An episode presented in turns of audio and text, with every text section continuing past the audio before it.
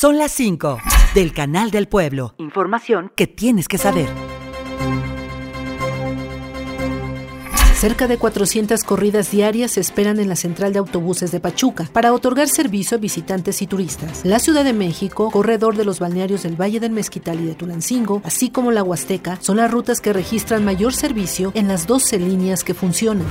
Uno de cada 100 accidentes viales registra por lo menos un fallecimiento, alertan las cifras oficiales en Hidalgo. La mitad de las muertes se dieron los fines de semana. Dentro de los mayores distractores se encuentra el uso del celular, ajustar mandos del automóvil y hablar con algún ocupante del vehículo. Mientras tanto, el gobernador del estado, Julio Menchaca Salazar, inauguró las oficinas de la Procuraduría Agraria, representación Hidalgo, ubicadas en esta ciudad capital.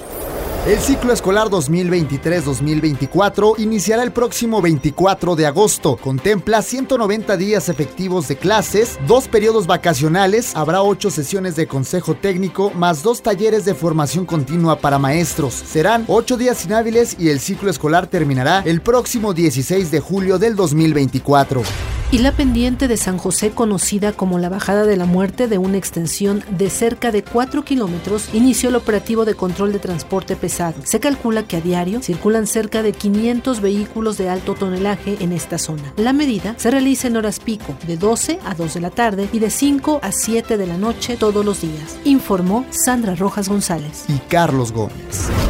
Son las 5 del Canal del Pueblo. Radio y Televisión de Hidalgo. Información que tienes que saber.